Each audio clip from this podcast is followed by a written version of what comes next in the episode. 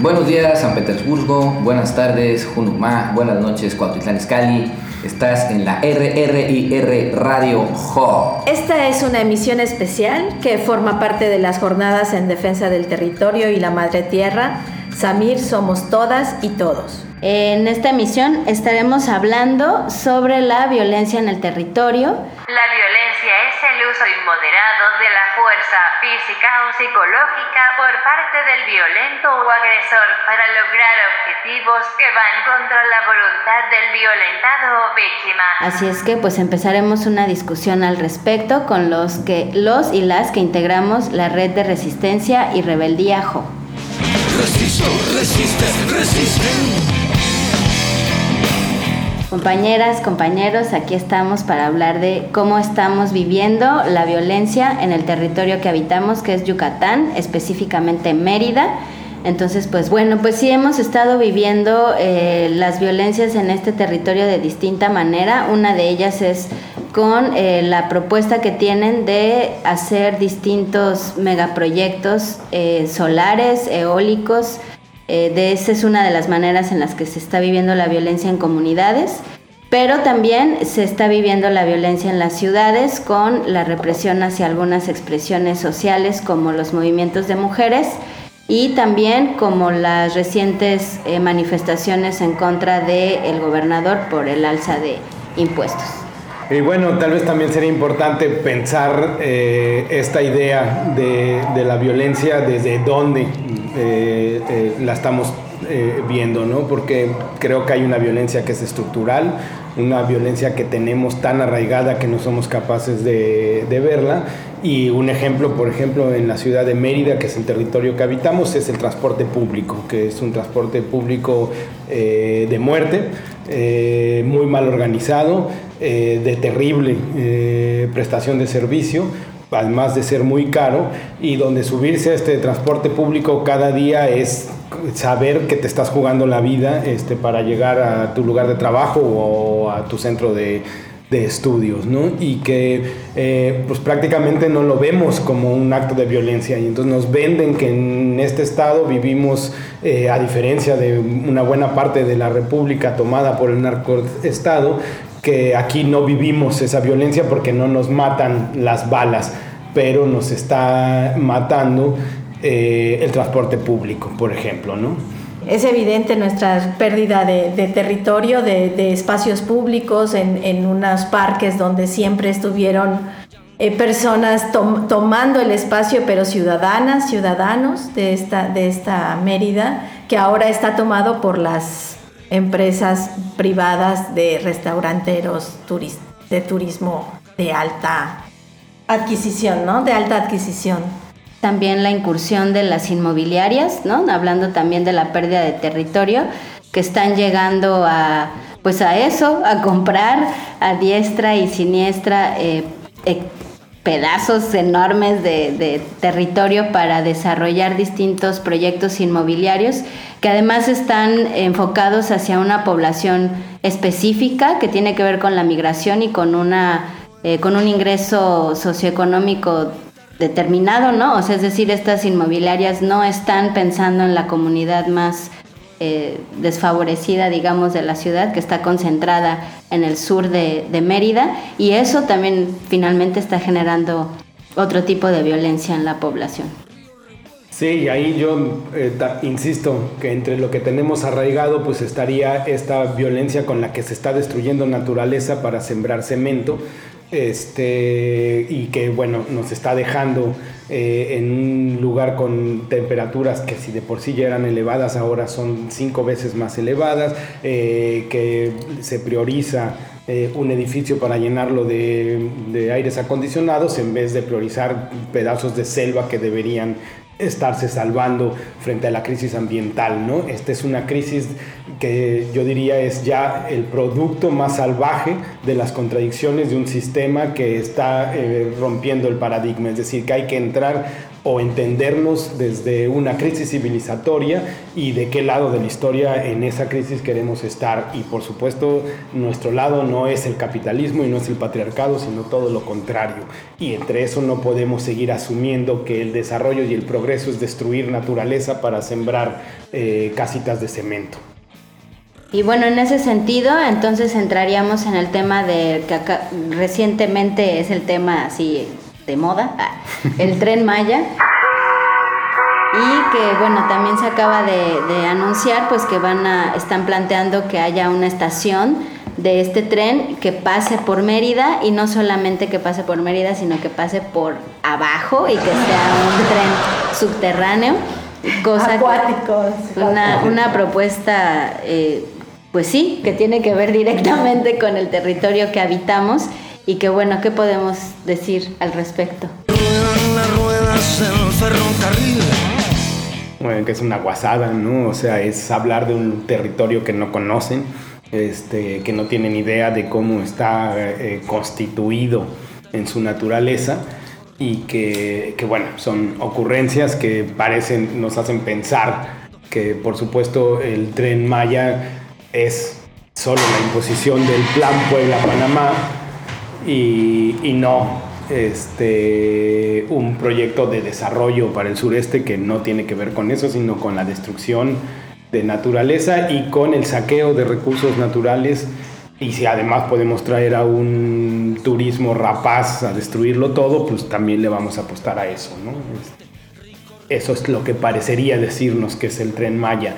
Y que, bueno, no hay que obviar que la suerte que jueguen o que tengan los pueblos originarios en su resistencia a que el tren los aplaste, eh, será también la suerte que pueda correr la ciudad de Mérida. Es decir, si no queremos ser finalmente aplastados por la, la peor cara del turismo y de la industria del cemento, pues tenemos que empezar a soñar otra ciudad.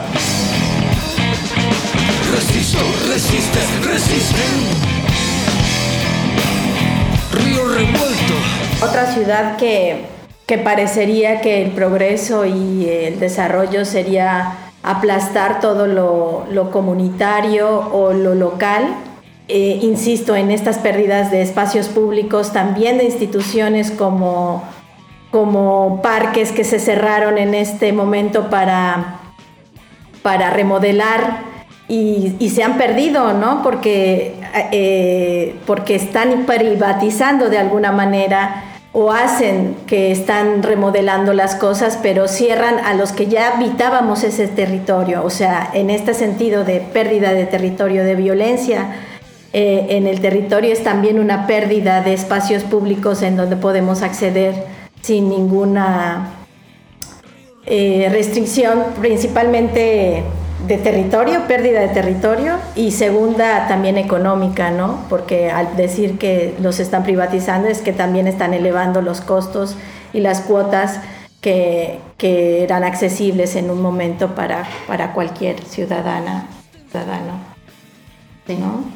Sí, y bueno, también finalmente destacar que mm, la presencia policíaca también ha aumentado en la ciudad la instalación de cámaras también es una, es digamos relativamente nuevo, ¿no? No es algo que estuviera, que sucediera en Mérida, ahora ya está llena de, llena de cámaras y cómo los operativos policíacos han incrementado en estas distintas expresiones ciudadanas que van, como mencionábamos hace rato, desde los movimientos de mujeres, eh, en una exigencia de, alto a la violencia que se ejerce sobre nosotras desde distintos lugares, como las expresiones sociales eh, contra cosas como el alza de impuestos o algo como muy local ahora está la cosa del reemplacamiento y todo eso. Y eh, finalmente ya sucedió, ya hubo un momento en el que ya hubo, ¿cómo se llama esto? El gas lacrimógeno eh, tampoco sucedía acá y bueno, pues las expresiones de violencia en la ciudad cada vez están creciendo más desde distintos ámbitos. Estrenan eh, nuevo equipo a partir de eso, ¿no? Aquí en Yucatán ahora tenemos helicóptero nuevo en la policía y este y pues fue muy sonado el asunto de los gases lacrimógenos que no había sucedido por aquí, por Yucatán, aquí no habían ese tipo de, reacciones de la policía porque también las manifestaciones han cambiado bastante partir de que se ha recrudecido toda esta violencia contra todos estos sectores. ¿no? Eh, está por ahí también eh, la, la, banda LGBT que tiene también su que también se ejerce una gran violencia contra ellos en este asunto de, del matrimonio igualitario, ¿no? Y entonces pues el Estado estrena ahora gases lacrimógenos y estrena ahora su helicóptero como una violencia muy clara contra vistas, contra el territorio y contra los ciudadanos en general. Resisto, resiste, resiste. Sí, bueno, si tuviéramos que definirlo en unas oraciones, en un párrafo, yo diría que estamos viviendo eh, la era de la severa vigilancia de la imposición del Plan Puebla-Panamá en, en, Yucatán y en general en México. Este, pero pues que bueno, tenemos la quizá la desfortuna de que todo esto se esté llevando a cabo con un gobierno que se pretende en el discurso progresista, eh, pero que bueno, ha, impuesto el neoliberalismo este, de manera más brutal que los partidos neoliberales anteriores o igual de brutal. Este, desarticulando toda resistencia al extractivismo capitalista al que decían oponerse antes de ser gobierno y que, bueno, eso sería como lo que estamos viviendo, la era de la severa vigilancia disfrazada de tren Maya. Río revuelto. Pues sí. Bueno, pues eh, esta cápsula es un poco corta, pero seguiremos hablando de, violencias en, en, otros, en otras cápsulas que formarán parte de esta emisión especial. Así es que, pues bueno, gracias.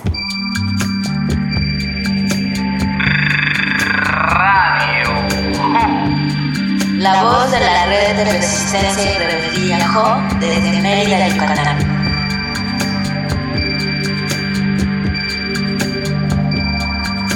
Y bueno, ahora damos paso al comentario de María Teresa Yardía Alonso, este, histórica defensora de los derechos humanos en México, soberanista catalana. Echemos abajo la estación del tren, echemos abajo la estación del tren.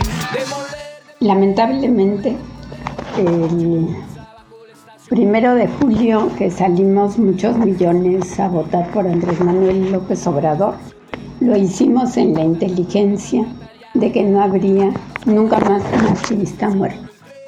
Y eh, al estilo de Díaz Ordaz, López Obrador decide convertir en enemigo al Ejército Zapatista de Liberación Nacional porque no le da el apoyo incondicional que él supone que le deben dar todos sus vasallos, como Díaz Ordaz convirtió a los estudiantes en comunistas sin serlo, cuando en realidad tuvo en las manos él en aquel momento el transitar, hacer transitar al país a una democracia y López Obrador ha tenido en las manos, está desperdiciando el capital que le dimos, todos los millones que votamos por él.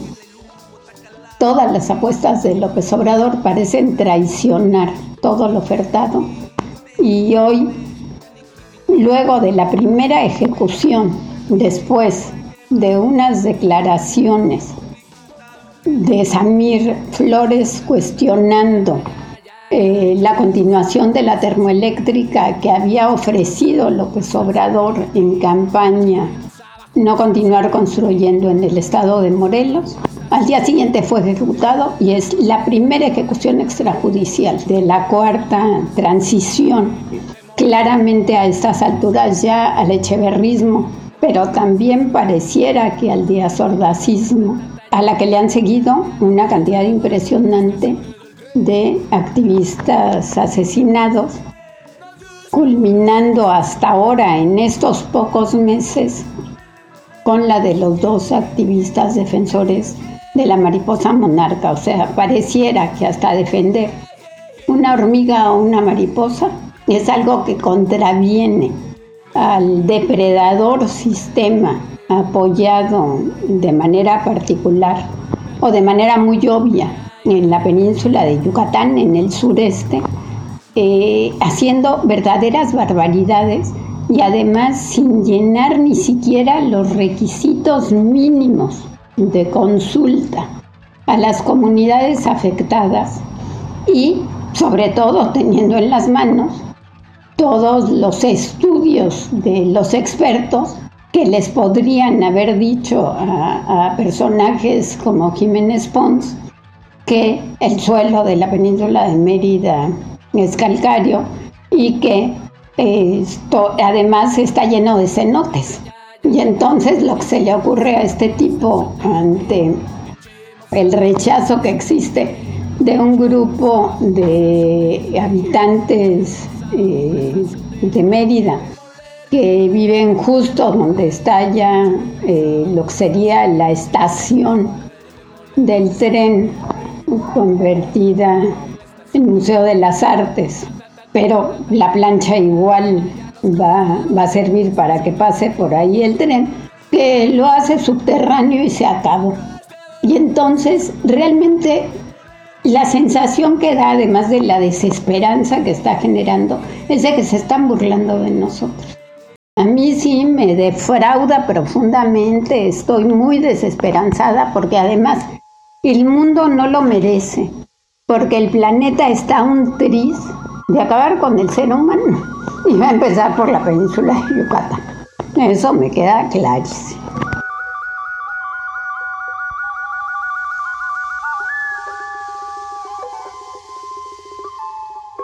Saludos, buena noche, soy Rubén Albarrán, músico, eh, honrando la memoria de Samir Flores, de Homero eh, y de todos los eh, defensores del territorio que han sido asesinados, violentados, desaparecidos, que ya suman más de una veintena desde el 2018 lo que nos llena de pena, nos llena de indignación, pero también nos llena de fuerza, de energía para seguir con la lucha, de seguir con la defensa del territorio. Y pues eh, de los elementos dadores de vida, sagrados, eh, por la misma razón. Así que deseando que estas injusticias, estos atropellos no queden impunes, y que el sacrificio de nuestros compañeros como Samir Flores nos llene de energía, nos llene de alegría también, de claridad, de visión para seguir adelante en la defensa del territorio y de los elementos dadores de vida. Muchas gracias a Samir Flores, a Homero y a todos los defensores del territorio que han brindado su energía, su eh, eh, conocimiento y pues desgraciadamente sus vidas en la lucha y en la defensa del territorio. Gracias a todos ellos.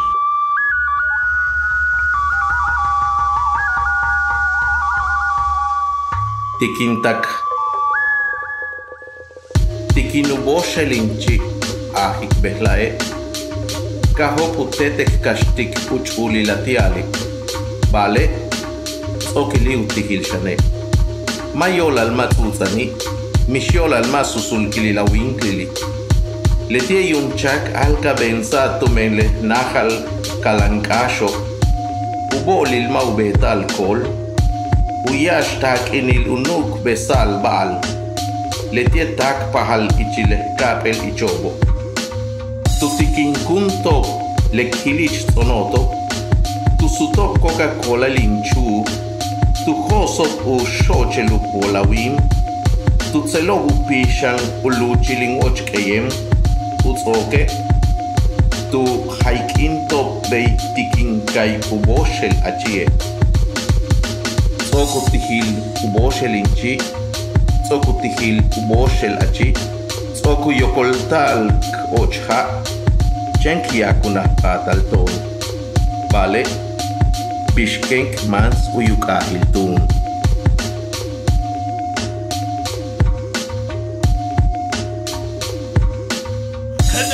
ya se olvidaron de Jack Por eso cuando llueve solo nos cae suciedad Indígenas reprimidos de reza nota de Itán Ya se olvidaron del monte como dos en la ciudad. Chichen maravilla del mundo artificial.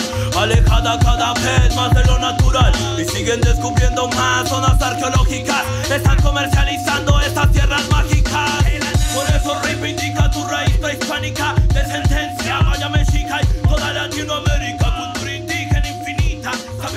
hicieron una consulta para ver si se aprobó el Tren Maya. ¿Dónde hicieron la consulta? La hicieron en Escárcega, la hicieron en Campeche, pero en las comunidades no la hicieron, porque saben que las comunidades sí se oponen al Tren Maya. No sé, una ciudad como Escárcega, pues ellos dicen, va a venir más gente, más turismo, es puro negocio, yo se voy a vender. Ellos dicen, yo sí quiero Tren Maya. Campeche, igual. Pero nosotros, nosotros decimos no al Tren Maya. Nosotros decimos no al Tren Maya. Radio Jo es una producción de la Red de Resistencia y Rebeldía Jo de Mérida, Yucatán. Agradecemos la colaboración de Rubén Albarán y Pedro Uca. En la música, Francisco Barrios El Masuerzo, Cosecha Libertaria y Los Parásitos. 20 de febrero de 2019. Samir somos todas y todos. El futuro será anticapitalista y antipatriarcal o no será nada. O no será nada.